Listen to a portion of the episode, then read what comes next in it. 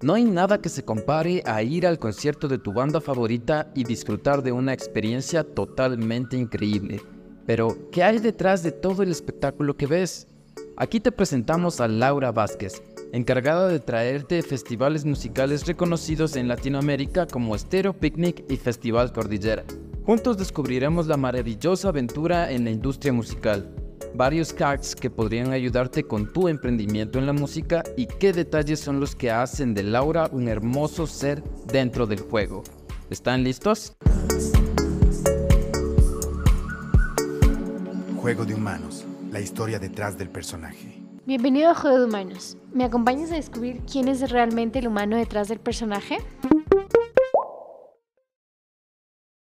Así que bueno, en este capítulo, luego de unas deliciosas arepas que comimos el día de hoy en esta ciudad en la que ya han pasado varias semanas y no me quiero ir.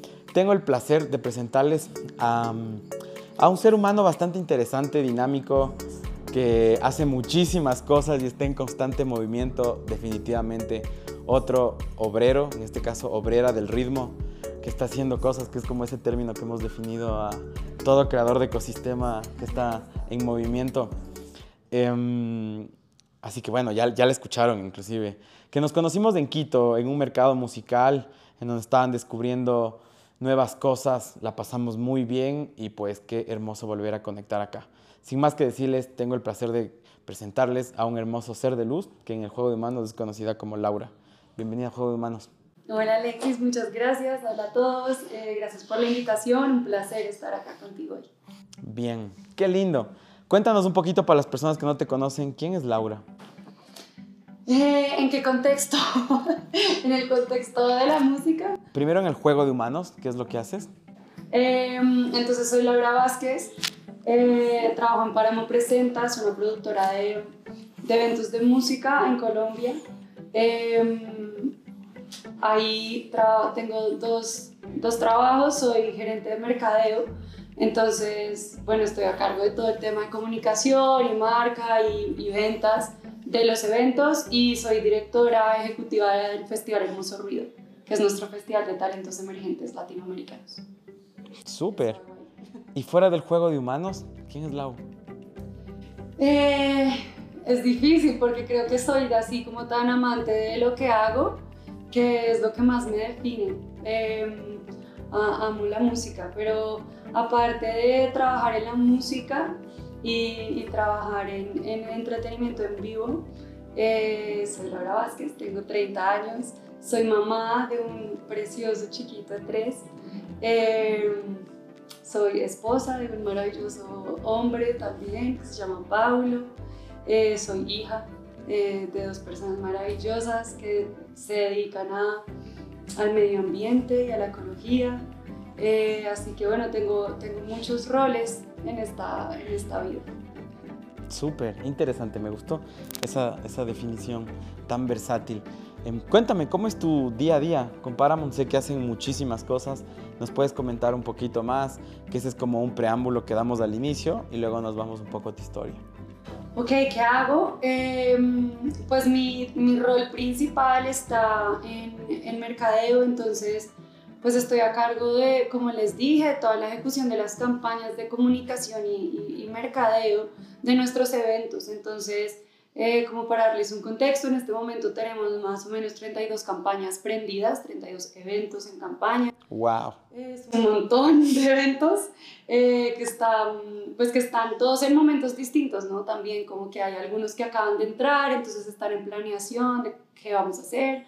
Hay otros que están en una eh, etapa de lanzamiento. Hay otros que están así como en un sostenimiento de campaña, hay otros que, bueno, tenemos festival este fin de semana, por ejemplo, entonces ya son como los últimos días preparativos ya antes de, del festival, entonces mi día a día pues arranca un poco con el chequeo de mapear estos 30 eventos en los que estoy y, un poco el estatus de todo mi equipo, que es un equipo maravilloso, muy grande también, eh, como para entender cuáles son las tareas que en ese día tenemos que ejecutar y la próxima semana y bueno, ya como que viendo hacia el futuro qué, qué es lo que tenemos que estar planeando. Eh, ese es un poco, ese es un poco mi día. Bien. Em, la gente de Colombia los tiene muy claros, pero para darles perspectiva a la gente que nos escucha del resto del planeta Tierra, ¿nos puedes comentar varios de los festivales más importantes que llevan ustedes? Claro, eh, tenemos, tenemos varios festivales. El primero y digamos en, en, tamaño el más grande eh, es el Festival Stereo Picnic. Es como, mm, pues odiosamente, eh, como un Lola Palusa colombiano, digamos que así lo han definido otras personas como para poder entender la magnitud del festival. Es un festival de 170 mil asistentes, eh, con géneros diversos eh, y, y, escenarios diversos. Tenemos en nuestro segundo festival, digamos en escala de tamaño, es nuestro festival Cordillera. Este año va a ser la segunda edición, justo mañana es el anuncio del cartel. Eh, y es un festival precioso, yo creo que es de mis marcas favoritas porque es nuestro festival de sonidos latinoamericanos. Mm. Es el primer festival dedicado solo a la música en español y solo a la música latinoamericana. Entonces el año pasado celebrábamos las leyendas del rock en español, teníamos em, artistas como Los Auténticos Decadentes, Los Fabulosos Cadillacs, eh, Zoé, Maná. Maná. Teníamos, bueno, era un cartel como de 45 artistas. Eh, Qué locura, pero, ¿no? Y luego de volver de pandemia y todo se veía como... Impresionante, divino y bueno, todo el concepto del festival está alrededor de eso. Los escenarios están nombrados como los, mm, como los eh, nevados más importantes de, o los montes más importantes de nuestra cordillera. Qué lindo. ¿De Colombia o de Latinoamérica en general? Porque pues sí, el concepto del festival es unir, unir desde México hasta, hasta Argentina musicalmente. Entonces es así como que Colombia, pues la idea es que Bogotá, pues Colombia y Bogotá se vuelvan durante esos dos días, que en septiembre se vuelva como la capital de Latinoamérica casi. Entonces así todos están muy bienvenidos los latinoamericanos y no latinoamericanos también a disfrutar del festival. Y que tenemos las montañas que nos unen tanto y la cordillera más grande del, del planeta está aquí con nosotros. Unidos por las montañas. Sí, unidos por las montañas y mientras tú vas recorriendo vas viendo que tenemos sonidos, la flauta, los sonidos de viento, el fuego, las vasijas, hay muchísimas cosas. Mientras hemos recorrido Latinoamérica con este podcast, hemos visto que es mucho más fuerte lo que nos une que lo que nos separa. Sí, es precioso, la verdad, por eso digo que es un festival muy especial, porque es una marca pues latina, nuestra, ¿no? A lo que sonamos, a cómo nos vemos, como que la celebración de la latinoamericanidad en todas sus expresiones.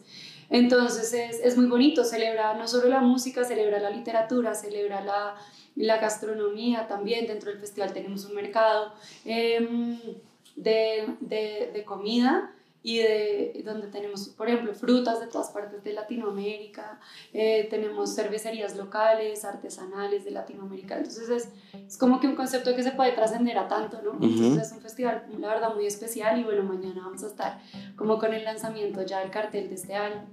Eh, nuestro otro festival eh, grande, que pues es muy similar en tamaño a Cordillera, es el que va a suceder este fin de semana, eh, que es Baum Festival, es nuestro festival dedicado a, los, a, la, a la música electrónica, celebra la escena electrónica, es una escena gigante en Colombia, en crecimiento, bárbaro, la verdad, en Colombia. es un festival que empezó hace, hace siete años si mal no recuerdo, con 3.000 asistentes y hoy en día son 40.000 asistentes. ¡Wow! Una locura. Y es así en el corazón de la ciudad, en un lugar súper como industrial, ya tiene otro, otro vibe totalmente distinto, ¿no? Claro. Eh, tenemos Notfest, que es una, es una franquicia que tenemos de metal. Eh, entonces así es como que nuestro, nuestro festival como rudo, que también es, es, es tremendo. Eh, tenemos Monsters of Rock, que bueno, pasó hace, hace, hace, un, hace, un, par de meses. Eh, como que bueno, los monstruos del rock también es una franquicia. Que bueno, tuvimos a Kiss, por ejemplo, tuvimos Deep Purple, ah, como rock clásico. Eh, tenemos Hermoso Ruido, que es nuestro festival de sonidos emergentes latinoamericanos. Entonces lo que busca es bandas emergentes, bandas que, pues, que llenan, pues sabes que son bandas de, de garaje de amigos, apenas están en esa fase. Eh, entonces buqueamos en su mayoría bandas eh, bogotanas y colombianas, pero usualmente traemos bandas de, de, de, Ecuador, traemos bandas de Venezuela, de Perú, eh, de México. em, que están en sus, dando sus primeros pasos. Y entonces abrimos, es, es un festival que también es muy lindo porque es, es eh, itinerante por la ciudad, es durante un fin de semana Mm. y nos tomamos distintos sitios de la ciudad. No es como un festival que va a la ciudad y no, y no como que el público va al festival, sino que vamos a, a distintos bares eh, icónicos de la ciudad y ponemos a las bandas ahí a tocar para que la misma convocatoria del bar y de, y de la banda pues convoca ahí como y abre públicos. Entonces también presentamos 45 bandas, es grande, la verdad es un festival grande, pero como bueno son, son, son, son bandas emergentes pues es un festival muy distinto. Eh, pero es un festival precioso y pues es como traemos muchos, pues traemos compradores de música digamos que algo como lo que se vivió esta semana con el BIME, pero el BIME está más enfocado en, eh, en, el, en el- En managers, productores, como esa parte de... Acá es al revés, es como que el foco es la música, 100% los showcases, y luego tenemos como un crew de, de, mm, de promotores de, del resto del mundo y de festivales que traemos a que vean las bandas también y las, y las buqueamos. Hemos, hemos sacado bandas de, de Hermoso Ruido a Coachella, a South by Southwest, a Sonar, a, pues, o a nuestros propios festivales. Entonces es una plataforma súper bonita también. Esos son nuestros festivales y aparte pues tenemos nuestra plataforma de conciertos todo el año. Entonces hacemos más o menos 115 conciertos al año en Páramo Presenta. ¡Wow! Eh, y tenemos otra división que se llama Isla Presenta, que se trata más como de, ro- de pop latino, por así decirlo. Eh, y bueno, ahí presentamos otros, otros 30 contenidos al año más o menos. ¡Qué locura completa! ¡Qué locura, sí! Y, y cómo puedes conectar con tantas tribus, porque al final la comunicación, la forma de llegar es diferente y es tener esa cercanía para poder entender y, y de seguro un equipo de trabajo con gente que esté apasionada para cada uno de los grupos, porque mientras los mencionabas solo veía una versatilidad de colores. Total. Viene, es una locura, sí. Es, es, hay una sensibilidad muy grande que se desarrolla en, en el hacer también, ¿no? Y en entender cómo se consume música, qué gente consume, qué géneros, dónde están esas personas. Hay un tema, pues un tema de investigación importante, que yo creo que la investigación a veces suena así como lejana y como que necesito un montón. Pero yo creo que la investigación igual está en, en simplemente como habitar tu presente y poder Ujú. entender quién está acá en este espacio también, ¿no? Eh, y acá ya hay un montón de información y como que desarrollar esa sensibilidad es muy importante. Eh, y pues sí, sin duda todo el equipo que trabaja con- con- con- conmigo y en Páramo pues son apasionados de la música, sin duda. Eh, y es, es eso, poder escuchar, poder entender cómo se comporta la gente, qué quiere, las necesidades, escuchar, estar siempre abiertos como a la escucha, yo creo que es lo más importante para poder conectar con tantas personas y, y entender que hay cosas que son nicho y ahí Ujú. está, y es una comunidad cerrada y luego hay otras que son gigantes y son masivas como el Stereo Picnic, ¿no? Que es, es gigante pero también le llegas como con, con lo que le gusta, lo que espera, ¿no? Sus expectativas, qué es lo que quiere, cuáles son como esos drivers que tiene para llegar a un sitio, que lo mueve. Total. Qué locura. En, en base a la comunicación y al marketing de un festival, em, y comencemos por los masivos y grandes, ¿cuál es el ciclo de vida? Como, porque son distintas fases, ¿no? Desde antes de anunciar, la expectativa, después del anunciar, el que ya le metes más pauta, más gente, y, el, y la tercera que es como ya es hora de, de hacerlo. ¿Cómo es el comportamiento igual acá? Porque hay- distintas dinámicas, hay lugares en donde se llena, o sea, se vende el 20% y el, todo se vende los dos últimos días o la última semana. Entonces es un juego de emociones también y una ruleta rusa que me imagino que vives. es una locura, es como una apuesta. Pero pues sí, vienen, son varias fases, ¿no? La primera es como que la entrega del show al equipo, donde pues donde, donde empieza la planeación, que es lo que te digo, entendamos cuál es el, cuál es el evento, qué pretende el evento, cuál es la visión, ¿no? cuál es el concepto, desde, desde entender cómo está lo que se quiere en promotoría, los, los, los bookers, lo que Ujú. quieren hacer, eh, pues nosotros empezamos a construir conceptualmente qué es lo que, qué es lo, cómo lo vamos a manejar. Y la planeación estratégica y la planeación del presupuesto, ¿no? Cómo, cómo vas a invertirle, qué es más importante para esta audiencia, la calle o lo digital, ¿no? Como que o es un mix de ambas cosas, o bueno. Eh, entonces esa fase de planeación que luego viene, como bien dices, la expectativa, eh, ir construyendo como un, em, como un ambiente de, esperar qué es lo que viene y de agrandar un poco como lo, lo, lo que vamos a presentar. Eh, luego un anuncio, que es sin duda el momento más importante. El anuncio, hay distintos momentos de anuncio, ¿no? El anuncio de las fechas, eh, o el anuncio, pues digamos, usualmente tenemos la, las fechas del festival, que es lo primero que se anuncia. Luego nosotros usualmente tenemos una etapa de venta que es como un early birds, como un creyentes, en el caso del Festival Stereo Picnic, eh, que es la, salir a la venta sin que la gente conozca el cartel aún. Entonces la gente que es como fanática de la marca y estás construyendo fans. Luego pues el anuncio ya del cartel como tal, esos son los momentos más importantes al inicio. Y ese anuncio del cartel pues tiene como un hype de más o menos unas tres semanas, cuatro semanas, donde pues estás potenciando todas las ventas ahí, concentrando un montón ese hype que se generó. Y luego pues sí viene como este valle, este, este sostenimiento del anuncio, donde ahí pues vas jugando con distintas campañas que vas lanzando para, para las audiencias, ¿no? Porque uh -huh. en un festival pues hay, hay una diversidad muy grande de audiencias. Es lo que te decía, que lo motiva a ir, si es la música, o si es la experiencia, o si está el género, o si está el artista, tienes que entender un poco eso para poder en ese sostenimiento cuadrar y, y, y, ir teniendo campañas vivas que mantengan el festival vivo. Uh -huh. eh, viene una fase como de repunte, que son esas últimas semanas, ya de calentar mucho, ya viene, ¿no? Y, y el día del evento, que pues ahí tenemos un rol súper importante. Eh, ¿Aún se venden tickets o boletas, como le dicen acá? Sí, sí, sí. En el día del evento. Durante, durante el evento se vende una parte importante aún del evento pero nosotros sobre todo usamos el, el evento para, para, para, la construcción de la marca y la consolidación de la marca en el sentido en el que hacemos un cubrimiento en vivo muy juicioso y muy detallado. Hacemos un, es literalmente en vivo. ¿Sabes? Así como se sube el artista y tenemos un lapso de tres minutos para subir la foto de que él está en escenario. Eh, entonces es en vivo lo que está pasando. Estás recreando en redes eh, lo que está pasando en el festival. Esto wow. para la gente que está fuera del festival, ¿no? Y que dice, como, me lo perdí y mañana hay festival, entonces igual voy porque no me aguanté el FOMO de, de lo que pasó hoy. O bueno, estás capitalizando igual la gente que, uh -huh. que no pudo ir este año, pero es gente que estás eh, cultivando para el próximo año. So, el cubrimiento es súper importante, el manejo de prensa, el cubrimiento de medios durante el evento también y todas las cosas que nos podamos inventar. Este año hicimos justo, tenemos un podcast en Stereo Picnic hicimos cubrimiento con el podcast, entonces ellos iban persiguiéndonos a todas partes, como que qué está pasando, ¿no? Cómo lo está viviendo el equipo también.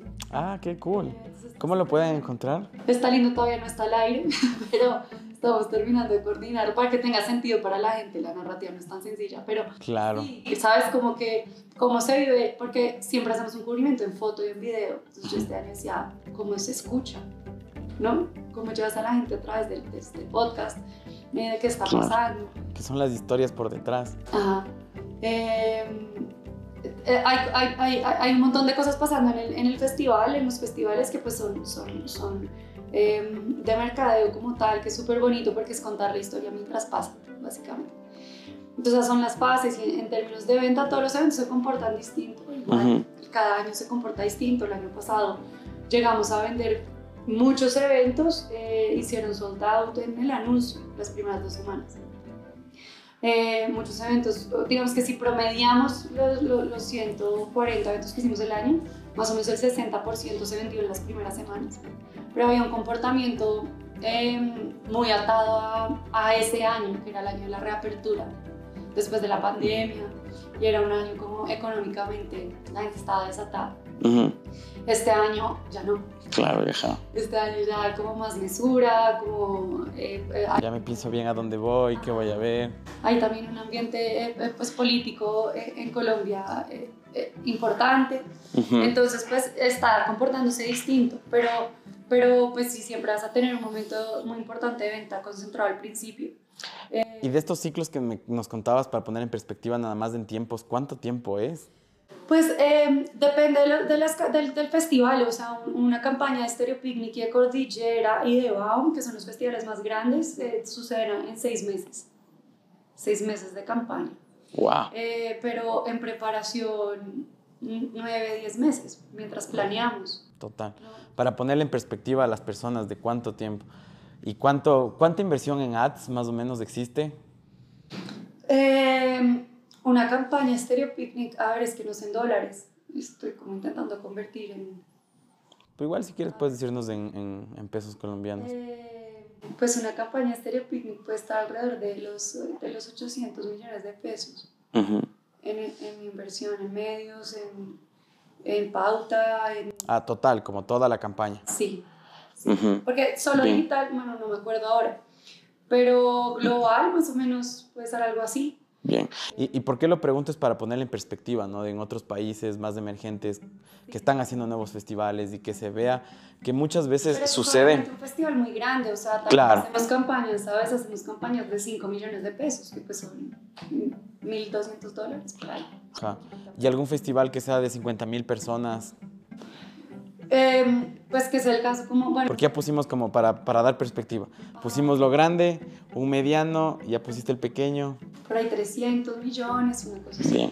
Sí. Así. Sobre todo, como, como, como te decía eso, para dar perspectiva a las personas. Sí, que- que igual en, Co- en Colombia sigue siendo, siguen siendo presupuestos, eh, o sea, es harta plata para nosotros. Pero luego si lo comparas con presupuestos eh, gringos, Claro, es así como que no es nada. sí. Esta oportunidad tuve, tuve, tuve, estuve por San Francisco fluyendo por la vida, por, por la startup y de la nada terminé en Coachella y wow, qué nivel de festival, o sea, como qué locura. Aunque la energía de latino es otra, ¿sabes? Como el sentir así masivamente, no, no, no te sientes lo mismo, así, igual, igual lo disfruté, lo tripié, hice varios amigos por ahí, pero lo que, lo- la frecuencia en la que vibramos en Latinoamérica Yo creo que es definitivamente que los artistas cuando vienen a Latinoamérica, bueno, me pasa mucho en Colombia, que se, se enloquecen, o sea, no pueden creer lo que está pasando con el público porque somos muy efusivos. No nos callamos, gritamos, bailamos, saltamos. Eh, en Estados Unidos el vibe es muy distinto, la gente está ahí como. ¿no? Y es como, te griten, como que salten. Eh, eh, fui a, a- en un par de festivales en Estados Unidos también es raro, como que se siente como apagado. Ujú. No sé, nunca he ido a Coachella, pero, pero sí se siente muy distinto. Entonces yo creo que acá el público latino a los artistas les encanta. sí. Definitivamente. Así que bueno, ya hemos puesto en perspectiva de festivales. Ahora cuéntame un poco para la gente que nos esté escuchando y seguramente tienen sus proyectos, son managers, son artistas. ¿Qué les puedes recomendar? Porque definitivamente es una gran exposición y, grandes espacios para que puedan ir creciendo y mostrarse en distintos lugares. ¿Cuáles crees que son los pasos importantes? Como, bueno, primero ir a, a la mayoría de mercados que, que haya, ¿no? Como, ¿cuáles has detectado tú que sean los más importantes en Latinoamérica o que valga la pena hacer la inversión afuera? Eh, primero ponerlo en perspectiva desde ahí y qué otras estrategias tú crees que puedan funcionar para la internacionalización de un artista. Bueno, eh, no conozco tantos mercados en, en Latinoamérica, conozco bien los de, los de Colombia. Eh, y bueno, justo hoy en, en dos semanas a uno en Argentina que se llama Mica. Voy a conocerlo, no lo conozco.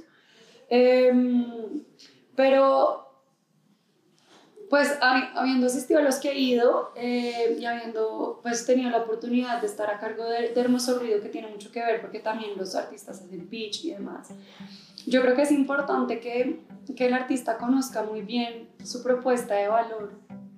Sabes, muchas veces llegan así como que como que no con este norte tan claro, qué es lo que tengo yo único, qué es lo que me hace único como artista eh, y a quién le quiero llegar con mi música, ¿no? También, como que, claro, cuando, cuando estás emergiendo, a veces es como que, bueno, el que me escuche, ¿no? Como que no tiene muy claro y es como que atado a esa propuesta de valor, porque igual eh, una banda, un proyecto musical, pues es una marca también final. Pues yo lo- obviamente lo veo desde una perspectiva muy de- del marketing, entonces entender cuál es, cuál es tu propuesta, qué te hace único y cuál es, la, cuál es ese mercado al que aspiras, al, al que aspiras, al que quieres llegar.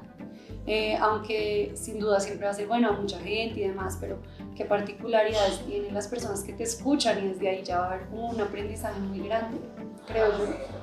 Eh, y, y yo pienso que también hay que llegar como que saber cuándo dar el salto a los, a los mercados, cuándo hacer pitch, porque, porque también creo que hay, hay artistas que llegan como muy, muy, muy, jóvenes hacer pitch, todavía no tienen como que muy preparada, no están muy preparados musicalmente al menos. Entonces yo creo que hay algo lindo y es como que un consejo que yo doy harto es toquen mucho, toquen mucho. eh, no importa quién, no importa qué tan grande sea el show, ¿no? Como que eh, vayan construyendo público. Y hagan horas de vuelo, construyan, vean qué gente, cómo reacciona. Exacto, como que esa, eh, eso que pasa con el público cuando están tocando hacia allá cinco personas o hacia allá 200 personas, pues es muy importante, hay un aprendizaje muy grande ahí. Entonces yo siempre lo que, lo que más eh, eh, como que recomiendo es que, es que toquen mucho, no les dé como miedo, que no tengan suficiente repertorio, que no estén como en tal nivel y aún que toquen y toquen. Em, y ahí ya va a haber mucho feedback del público para que eso mismo se lo puedan eh, luego como que transmitir a las personas a las que le están haciendo pitch, ¿no? Y que puedan mostrar un poco de cómo se ven, cómo se ve en vivo la banda.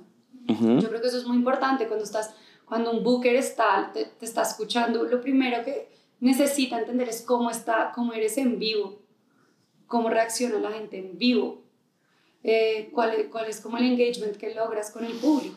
Eh, y eso solo se logra pues realmente mostrando. Entonces a mí muchas veces me muestran casi que así suena. Y entonces está súper bien producido eh, lo que grabaron y demás, pero luego es como que me hace falta entender un poco de cómo, cómo se ve en vivo esto. Entonces creo que eso es, eso es importante. Em, tocar, tocar, tocar, tocar mucho. Em, y, y, y, tener como un, pues un plan, o sea, como que también cuando llegan, pasan de un festival como Hermoso Ruido, está, es, es, es a un, un, festival en asistencia pequeño, pasan un, a un festival Picnic, pues a veces los artistas también dicen, ok, ¿y ahora qué? ¿Sabes? Porque ya llegué como al festival más grande de Colombia cuál es el paso a seguir. Entonces luego es como, bueno, sigue cultivando público, porque el artista se hace a través de su público, no, no, más, O sea, claro, la música es, pero necesitas conquistar muchísimos corazones. Entonces como que, como que no intimidarse cuando llegan a escenarios grandes con esta pregunta de ahora qué hago, porque yo creo que, que, eso, eso los asusta también a veces. Entonces como que seguir tocando, hacer giras. Eh, sí, yo, yo, yo, creo que es, es, es, importante más invertir en tocar en vivo antes que, que en hacer pitch. Luego cuando ya estés con, con esas respuestas un poco más claras, sí, de ya decir así me veo en vivo. ¿no? Súper. Interesante, nos dejas ahí un montón de data e insights que espero los estén anotando. Desen un respiro, anoten y vuelvan. Venimos después de estos comerciales logística, simple y a tiempo. A través de nuestra plataforma, contrata y gestiona tus envíos a todo el país. Tu felicidad es la nuestra. Tus éxitos son los nuestros. Así construimos un mejor país. Tus envíos y entregas a otro nivel. Ágil, rápido y seguro. Tú nos importas. Buscamos la mejor opción para tus envíos con seguridad y precio justo. Expande tus límites y llega con tus productos a todo el país. Vive una experiencia diferente. Vive la experiencia Bow. La logística del futuro hoy. Bow te conecta. Envíos con propósito.